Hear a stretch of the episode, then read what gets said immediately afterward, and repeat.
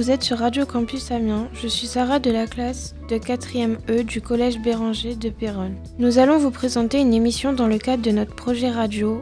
On a quatre grandes thématiques nature, terre, environnement, culture et sport, et la vie au collège. Nous allons commencer par la thématique nature, terre et environnement. Dans un premier temps, Clara et Maëva vont vous présenter une chronique sur le réchauffement climatique en Australie. Bonjour. Bonjour. Je m'appelle Clara. Et moi Maëva. Nous sommes sur Radio Campus Amiens 87.7 FM. Nous sommes au collège Béranger à Péronne. Nous allons aborder le sujet du réchauffement climatique, plus précisément les forêts australiennes en Nouvelle-Galles du Sud qui ont connu un méga incendie. Nous avons choisi ce sujet car il faut que les incendies diminuent et la pollution aussi.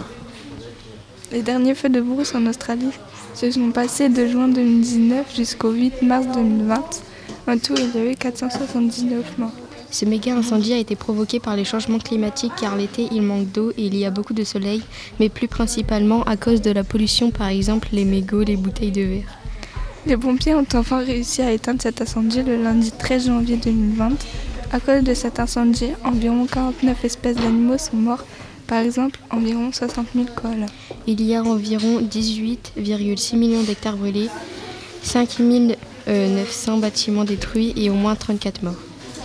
Nous les ados, nous pouvons nous engager contre le réchauffement climatique. Comme Greta Thunberg, qui très jeune lutte pour la défense de la planète. Au revoir. Merci à Clara et Maïva de nous avoir présenté ce sujet sur le réchauffement climatique en Australie. Dans un second temps, Lucas va vous présenter une interview sur les ouvriers agricoles. Bonjour, je m'appelle Lucas, j'étudie au collège Béranger. Aujourd'hui, je vais vous parler du métier d'ouvrier agricole. C'est un métier qui me fascine et qui n'est pas très connu. J'aimerais vous le faire découvrir.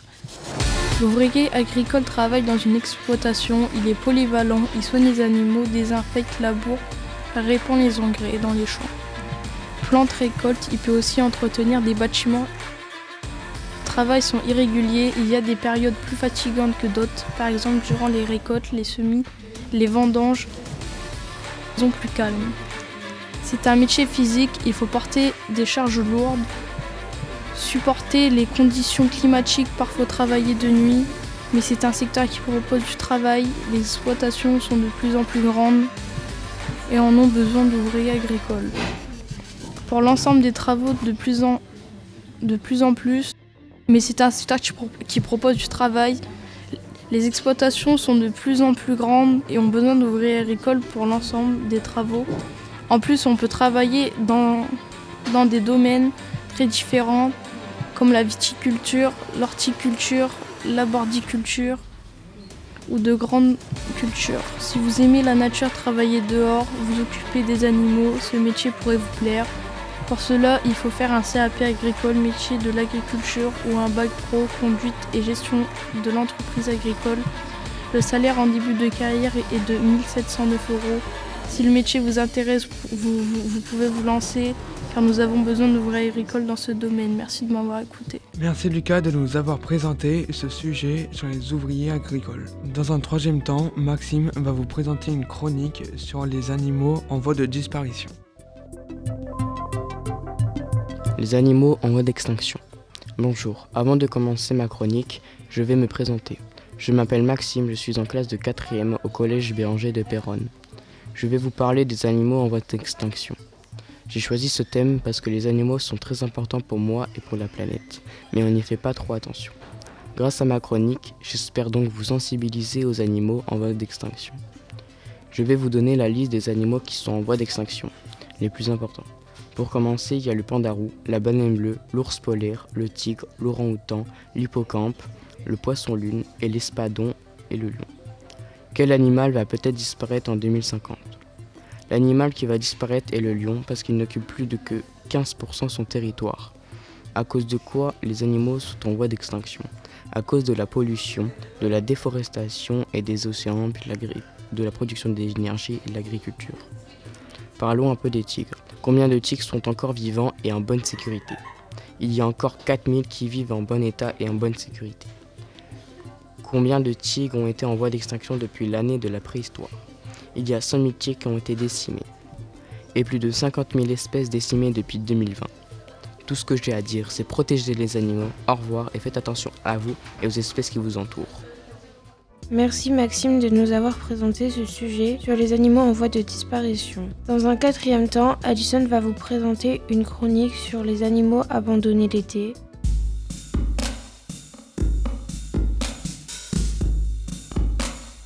Bonjour, je m'appelle Alison, je suis une élève du collège Béranger à Péronne. Moi je suis là pour vous parler des animaux abandonnés chaque été. C'est inadmissible de voir 60 000 animaux en France abandonnés chaque année sur les routes françaises durant l'été. Je vais vous proposer plusieurs solutions pour stopper cela. Donc je vais vous suggérer plusieurs idées. La garde à domicile. La garde à domicile, c'est une personne qui s'installe à votre domicile et s'occupe au quotidien de vos animaux. Mais ceci coûte 10 à 15 euros par jour pour votre chien et 8 à 14 euros pour vos chats. Les pensions canines. Les pensions canines accueillent vos animaux de compagnie dans votre absence, mais aussi sachez que le prix d'une journée pour vos animaux coûte 12 à 20 euros. Vos proches, parents, cousins, cousines, amis, voisins, etc. Et tout simplement choisissez vos lieux de vacances qui acceptent vos animaux. Grâce à ces solutions, cela évitera l'engorgement des SPA. Séparés de leur famille et de leur foyer, les animaux sont traumatisés par la déchirure de l'abandon et de la souffrance lorsqu'ils sont livrés à eux-mêmes en pleine nature. Mais je veux que vous sachiez, si vous voulez acheter un animal, il faut prendre beaucoup de responsabilités et être conscient qu'il faudra s'en occuper vos animaux toute votre vie. Je compte sur vous pour prendre vos responsabilités.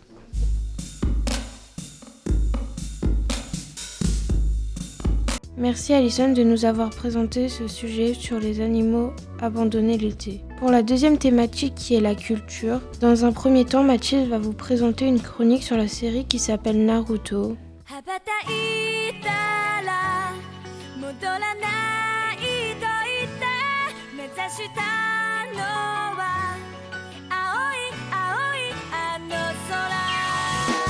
Bonjour, je m'appelle Mathis, je suis élève au collège Béranger de Péronne en classe de 4e. Aujourd'hui, j'ai décidé de vous parler de Naruto, une série ultra populaire qui me plaît beaucoup. Donc j'aimerais beaucoup partager avec vous mes connaissances. Il y a 500 épisodes répartis en 21 saisons.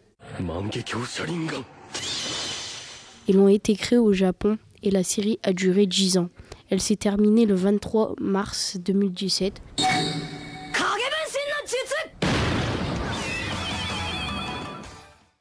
Voici l'histoire de Naruto. Le jeune Naruto de Konoha est menacé par l'Akatsuki, un groupe de révolutionnaires dangereux qui veut capturer son démon à neuf queues. Il va devoir se protéger en combattant l'Akatsuki. Voici la fin de cette chronique sur Naruto.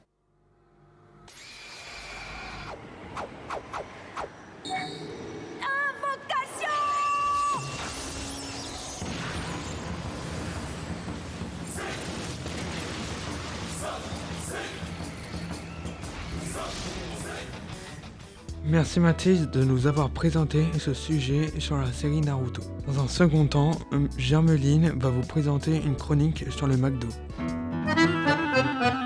Bonjour, je m'appelle Germeline, je suis au collège Béranger de Péronne et je vais vous parler de la nourriture du McDo. Vous paraît-elle saine ou pas? Donc le McDonald's est un fast-food créé le 30 juin 1972 en France. Les gens au McDo mangent sur place ou à emporter. On pense qu'au McDo, la nourriture est pas très bonne pour la santé. Pourtant, en ce moment, McDonald's fait des frites aux légumes pour rendre la nourriture un peu plus saine et pour la rendre meilleure pour notre santé. Euh, j'ai rencontré aujourd'hui le cuisinier du collège Philippe Walton qui a pu répondre à mes questions en tant qu'expert de la nourriture. Bonjour Philippe Walton, depuis combien de temps travaillez-vous au collège Béranger? J'ai commencé en octobre 2000. Quel repas avez-vous préparé aujourd'hui? Alors aujourd'hui c'était euh, charcuterie. À côté il y avait, je ne sais plus, euh, des tomates, oui tomates. Après il y avait de la tagine, des cervelas, donc semoule, légumes tagine, fromage, yaourt, euh, Paris-Brest et yaourt arôme local.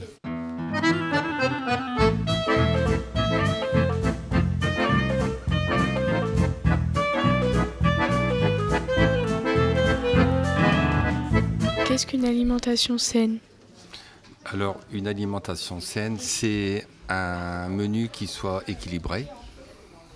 Il ne faut pas toujours avoir euh, des féculents. Et, voilà, il y a des légumes, il y a des féculents, il y a des, il y a des produits laitiers, il y a des crudités, il y a des cuidités. Pensez-vous que la nourriture du McDo est-elle bonne pour la santé? Alors, lorsque c'est bien, lorsque c'est bien consommé, oui. Mais le problème, c'est que bien souvent, c'est hamburger, cheeseburger, alors qu'il y a autre chose. Il y a possibilité de manger une salade déjà. Pensez-vous que manger à la cantine est plus équilibré que manger à la maison? Je pense, oui. Et de toute façon, nous sommes obligés de, de maintenir une, une, loi qui, qui fait qu'on ne peut pas mettre ce que l'on veut sur les menus. Comment faites-vous pour rendre votre nourriture saine à la cantine? On consomme beaucoup euh, local, beaucoup local, beaucoup bio. Nous sommes obligés de... Sur un menu complet, nous sommes obligés de prendre 50% de produits euh, labellisés. Et sur les 50%, nous sommes obligés de prendre 30% de produits bio. Quel conseil donneriez-vous pour la nourriture au McDo pour les ados? De manger doucement, comme j'ai expliqué euh, la fois dernière. Le fait euh, de manger euh, vite, ça fait énormément grossir. À quelle heure commencez-vous à cuisiner les repas pour les élèves? Alors le matin, nous mettons en route à 6h30 le matin. Merci Charmeline pour la troisième thématique qui est le sport. Dans un premier temps, Lucien va vous présenter le portrait du joueur de basket Victor Wembanyama.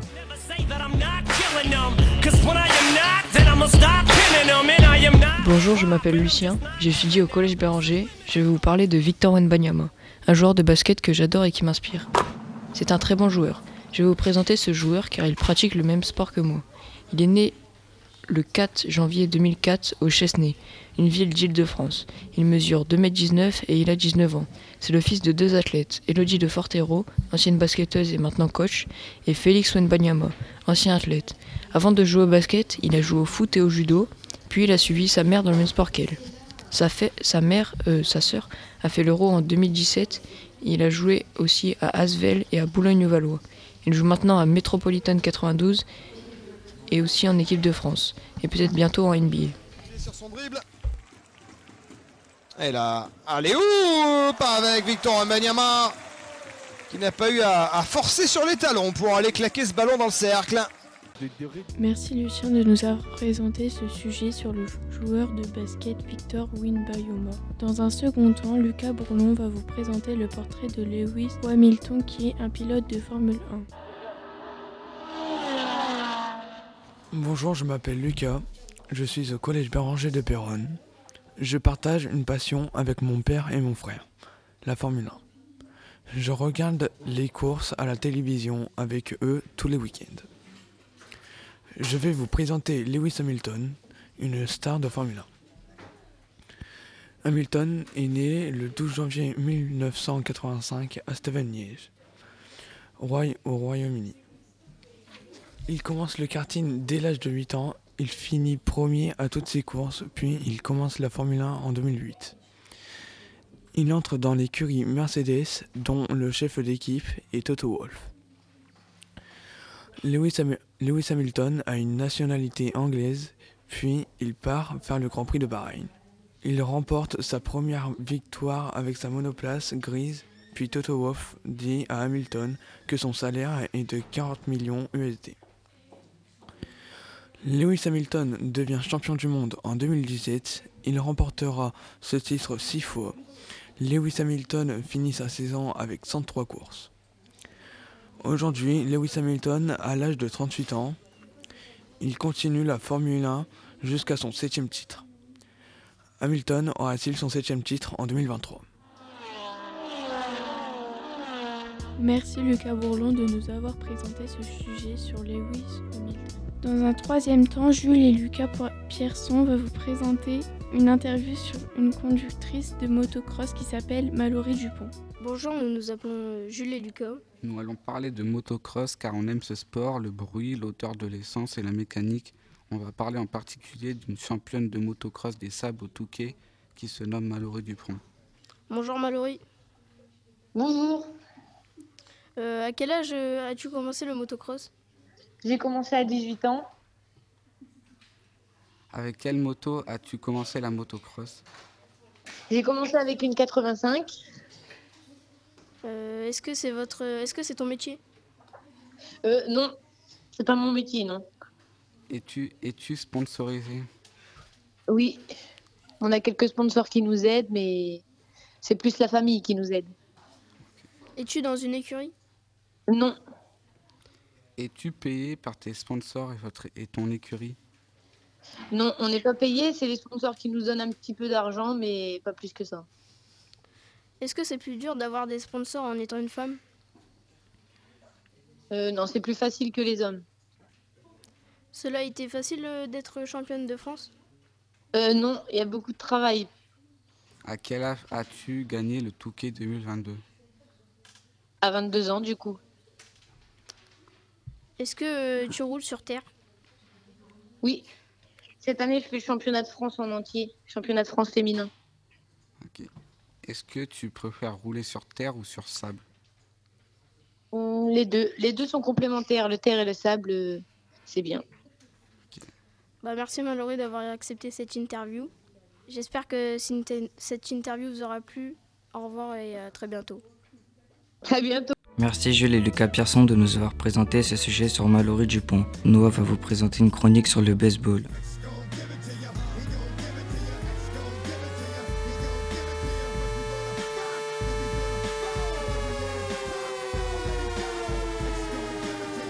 Bonjour, je me présente, je m'appelle Noah, je suis en classe de 4ème et aujourd'hui je vais vous présenter le baseball, ainsi qu'un joueur de baseball qui se nomme Aaron Judge. Le baseball a été créé le 26 juin 1846 par Alexander Cartwright. C'est le fondateur du baseball moderne.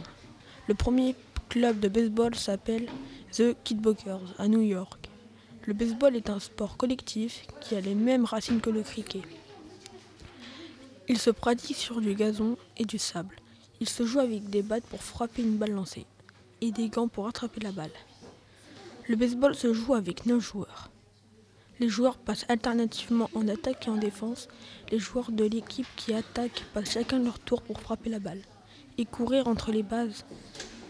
Le joueur marque un point s'il arrive à faire le tour entier du terrain sur les quatre bases. Mon joueur préféré est Aaron Judge. Il joue chez les Yankees à New York. Le club des Yankees a été créé le 9 juin 1903. Ils ont remporté 40 championnats en Ligue américaine et 27 championnats gagnés dans le monde. Aaron Judge a une masse musculaire de 128 kg et mesure 2 mètres 1. Il joue champ droit. Au baseball, joueur de champ extérieur désigne les, champs, les trois champs de gauche et de centre et de droite. Ces joueurs doivent savoir bien courir pour atteindre une balle frappée en jeu, ou de préférence bien lancée d'une grande distance. J'ai choisi le sujet du baseball parce que je suis moi-même joueur de baseball. Dans le club des Apaches de Péronne depuis 4 ans. Cette année, nous avons remporté le championnat Lindor.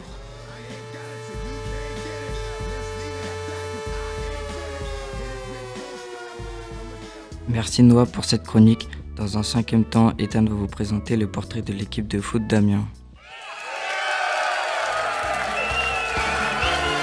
Bonjour, je m'appelle Ethan, je vais vous parler du football français. Nous allons parler du club d'Amiens. Je vais vous expliquer pourquoi j'ai choisi le thème du foot. Je suis fan de foot surtout du club d'Amiens, de Paris et de Lille. Le logo d'Amiens a deux licornes, car on le trouve sur les armoiries de la ville. C'est un symbole de pureté. On peut voir l'équipe jouer au stade de la Licorne, qui a été créé le 24 juillet 1999. Il y a 13 000 places. Amiens a fait une remontada en 2016 et 2017. En 2016, l'équipe est arrivée troisième du championnat national de football. En 2017, ils sont arrivés encore troisième du classement en Ligue 2 contre Reims. Amiens met un but à la 95e minute du match. Amiens double Lens, Troyes et Nîmes et arrive à la troisième place du classement. La Ligue 2 en 2017 était serré car six équipes avaient presque le même score et Amiens a réussi. Amiens est resté trois ans en Ligue 1 et depuis 2020 ils sont en Ligue 2. Le deuxième poteau, c'est pas fini, la remise instantanée vers le point de pénalty, ballon qui traîne sur le bon qui frappe! Qui marque Et c'est fou! C'est fou! Et c'est fini! Amiens est en Ligue 1 Quelle histoire! Quel scénario, mais quelle saison Les conséquences au classement, elles sont très importantes. C'est fini c'est terminé, vous le confirmez, Jérôme. Victoire d'Amiens. Strasbourg est en Ligue 1. Amiens est en Ligue 1 également pour la première fois de son histoire. Amiens et Strasbourg en Ligue 1. Et 3 est barragiste. Le Racing Club de Lens n'est plus barragiste. Le Racing Club de Lens jouera en Ligue 2 la saison prochaine. Jérôme Bigot à Amiens, à Reims plutôt, où Amiens va obtenir la première accession de son histoire au terme d'un final sensationnel. Pour finir, je rends l'antenne à Sarah. Merci Ethan de nous avoir présenté ce sujet sur l'équipe de foot d'Amiens. Pour finir, Kenny va vous présenter un reportage sur l'équipe de basket. Cette équipe s'appelle les Lakers.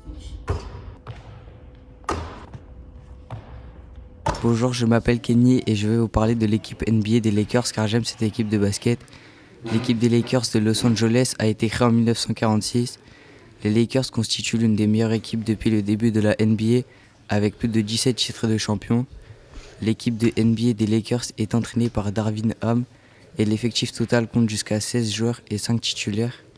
Les titulaires sont Dennis Schroeder, Tony Brown Jr., Rui Hachimura, LeBron James et Anthony Davis. L'équipe détient apparemment les meilleurs titulaires pour l'instant. Par exemple, LeBron James a marqué le plus de points dans l'histoire de la NBA. De plus, Anthony Davis est un atout car il a une grande envergure et défend très bien son camp. Les Lakers sont brillés par le passé grâce à leurs anciennes stars comme Kobe Bryant, Shaquille O'Neal ou Magic Johnson. Les Los Angeles ont un très bon palmarès avec leurs titres ou leurs joueurs et sont une très bonne équipe connue en NBA.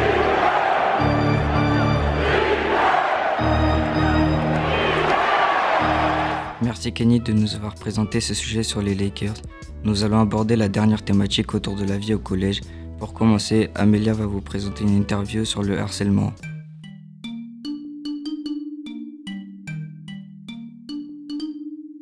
Bonjour, je m'appelle Amélia et je suis élève au collège Béranger à Péronne. Je vais questionner Madame Marguerite, notre CPE, concert principal d'éducation, sur un sujet que je trouve très important pour les élèves au collège, le harcèlement. Bonjour pour vous, qu'est-ce que le harcèlement? Bonjour. Alors le harcèlement, c'est une situation déjà assez importante qui se répète. Donc ça veut dire une situation qui peut être des insultes, des moqueries, des coups, mais qui sont répétés. C'est-à-dire que si ça n'arrive qu'une fois, c'est un conflit ou une bagarre. Il faut que ça arrive déjà plusieurs fois. Il faut que l'élève soit vraiment isolé, c'est-à-dire qu'il euh, ne puisse pas se défendre parce qu'il est seul, parce qu'il n'a pas d'amis autour de lui à ce moment-là pour se défendre. Voilà la situation qui, définit le harcèlement. Et le plus souvent, euh, les élèves sont aussi en groupe avec un, meneur en général qui va un peu convaincre les autres de continuer à se moquer, à insulter ou à frapper. Y a-t-il beaucoup d'élèves qui se font harceler? Alors les statistiques disent que c'est un élève sur dix dans sa scolarité qui sera harcelé. Après, au collège, euh, je ne sais pas si on en est à ce niveau-là, parce que le souci, c'est que c'est des situations souvent qui sont silencieuses, c'est-à-dire que l'élève ne parle pas, ne va pas le dire. Donc on n'a pas vraiment de chiffres, mais oui, a priori, euh, il y a beaucoup de situations de harcèlement euh, qui ont lieu. Quel type d'élèves se font harceler? Alors là, il n'y a pas de profil. mais souvent, comme je disais, c'est plutôt des élèves qui vont être isolés. On va rarement aller chercher un élève qui euh, est très entouré, puisque le but c'est de l'isoler, de, le, mettre à part et de s'en prendre à lui sans que personne le voit. Parce que tout se fait en secret. Donc il n'y a pas de profil, c'est-à-dire que c'est pas parce qu'on est, euh, on a euh, quelque chose physiquement ou quoi qu'on va être harcelé, mais en tout cas ça peut être en quelque sorte n'importe quel élève à partir du moment où quelqu'un décide de le, de le cibler, mais le plus souvent en tout cas c'est des élèves isolés. Quel type d'harcèlement est le plus courant? Bah, Je dirais qu'aujourd'hui, ça a un peu changé par rapport à avant. Euh, le cyberharcèlement se développe quand même parce que euh, les réseaux sociaux, il y a beaucoup de choses en fait qui se passent sur Internet, qui se passent sur les réseaux sociaux le soir et qu'on ne peut pas maîtriser puisqu'au collège, on arrive un peu plus à maîtriser. Qu'est-ce que ça fait d'apprendre que des élèves se font harceler? Bah, ça fait jamais plaisir, ça c'est sûr, mais toutes les situations de toute façon nous questionnent. Mais euh, en tout cas, ça nous, pose la question de comment on va gérer cette situation, parce que c'est jamais des situations simples. C'est pas euh, on va recevoir l'élève et on va lui dire euh, arrête et il arrête. Ça marche pas comme ça. C'est pas on va lui dire t'es exclu huit jours et puis c'est fini. Donc c'est tout un travail. Donc forcément, bah, nous, on est en empathie avec l'élève qui est cible de harcèlement. Voilà. Quelle personne du collège vous êtes à lutter contre le harcèlement? Eh bien, normalement, toute personne du collège, tout adulte, euh, en ce moment, on est en train d'entrer dans un programme qui s'appelle phare. C'est le programme de lutte contre le harcèlement à l'école. C'est un nouveau programme qui est censé former tous les personnels à pouvoir réagir contre le harcèlement pour qu'on puisse le gérer à plusieurs, que ce soit plus simplement le CPE. Parce que nous, tout seuls, on ne peut pas tout faire. On peut recevoir les élèves, on peut écouter les familles, on peut écouter euh, aussi les professeurs qui nous signalent des choses. On a bien sûr comme partenaire privilégié infirmières assistante sociale, et puis la direction dans les cas où on doit aller plus loin. Voilà. Que faites-vous pour empêcher que cela se produise? Existe-t-il des dispositifs au collège? Donc là, je disais, il y a le programme phare. Le programme phare, il décline plein de choses, c'est-à-dire déjà bien le fait de sensibiliser les élèves. Les élèves sont censés avoir chaque année 10 heures de formation sur le harcèlement. Il y a aussi la journée de lutte contre le harcèlement qu'on fait tous les ans au collège. Euh, les élèves participent aussi à un concours. Ils réalisent soit une vidéo, soit une affiche. Cette année, on a participé avec une affiche. Donc sensibilisation tout le temps, tout le temps, c'est le, plus important. Et après, euh, bah, tout ce qui est aussi l'infirmière, l'assistante sociale euh, interviennent dans les classes en sixième, donc dès la sixième. Et puis après, c'est le quotidien, c'est-à-dire ne jamais rien laisser passer. Dès qu'on entend euh, un gros mot, une insulte, dès qu'on voit un coup, euh, intervenir le plus souvent possible pour euh, faire comprendre aux élèves que c'est pas possible d'agir comme ça.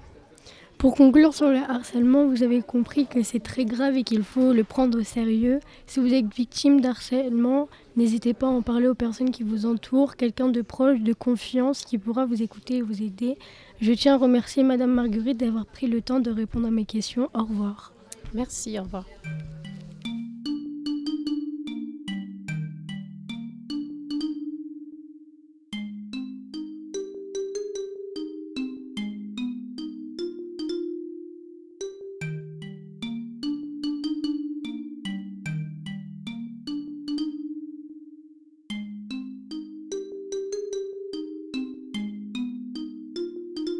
Merci Amélia de nous avoir présenté le sujet sur l'harcèlement. Pour finir, Jade et Océane vont vous présenter une interview sur le métier du CPE. Bonjour, c'est Jade et Océane. Nous sommes élèves au Collège Béranger en classe de 4e E, c'est-à-dire la classe média. Pour mieux connaître la vie au collège, nous allons interviewer Madame Lamotte, notre CPE. Nous la croisons souvent dans les couloirs du collège et nous voudrions en savoir plus sur son métier. Que veut dire CPE Bonjour, CPE veut dire conseillère principale d'éducation. Pourquoi avoir choisi le métier de CPE et pas CPE et pas surveillante? J'ai été euh, surveillante quand j'étais jeune pour payer mes études et c'est comme ça que j'ai découvert le métier de CPE. Euh, au début, c'était pas ce que je voulais faire parce que c'est un concours difficile et qui nous oblige à quitter notre région par le jeu des mutations. Mais euh, au fil des années où j'ai pratiqué l'émission de. À l'époque, ça s'appelait euh, Surveillante d'externat. Et eh bien, je me suis dit que c'était ma voie et que j'aimais être au contact des élèves, donc j'ai travaillé pour. Quelle est la différence entre le métier de CPE et celui des professeurs? Euh, Les professeurs vont avoir la charge des élèves pendant les heures d'enseignement et le CPE intervient sur tous les autres moments.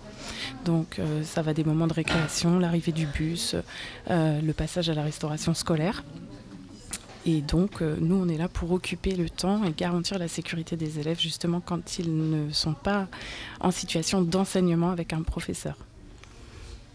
Quel est votre travail au quotidien? Courir partout.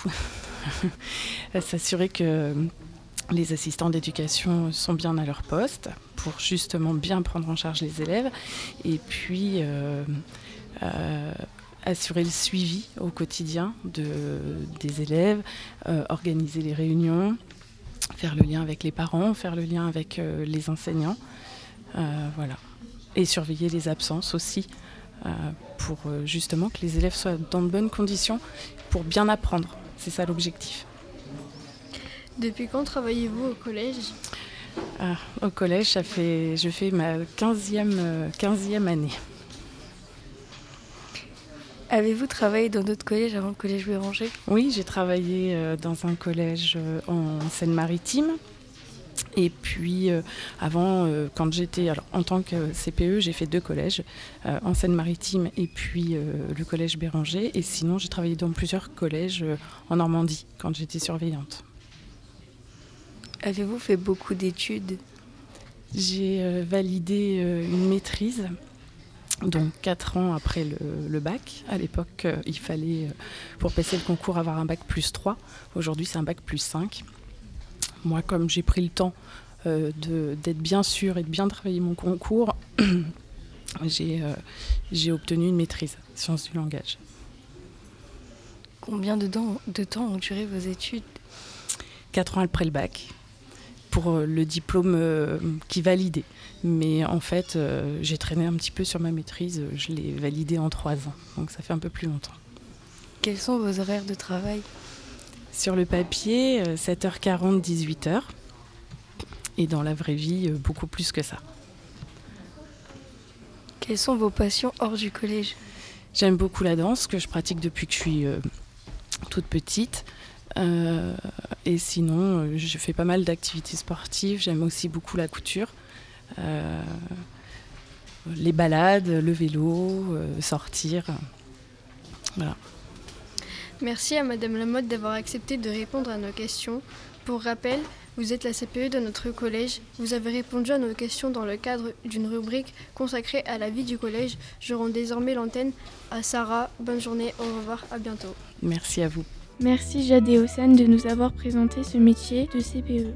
On remercie les élèves de la classe média du collège Béranger de Péronne de nous avoir présenté ces sujets on remercie aussi les personnes qui nous ont donné de leur temps pour les interviews. C'est la fin de l'émission. À très bientôt sur Radio Campus à Amiens.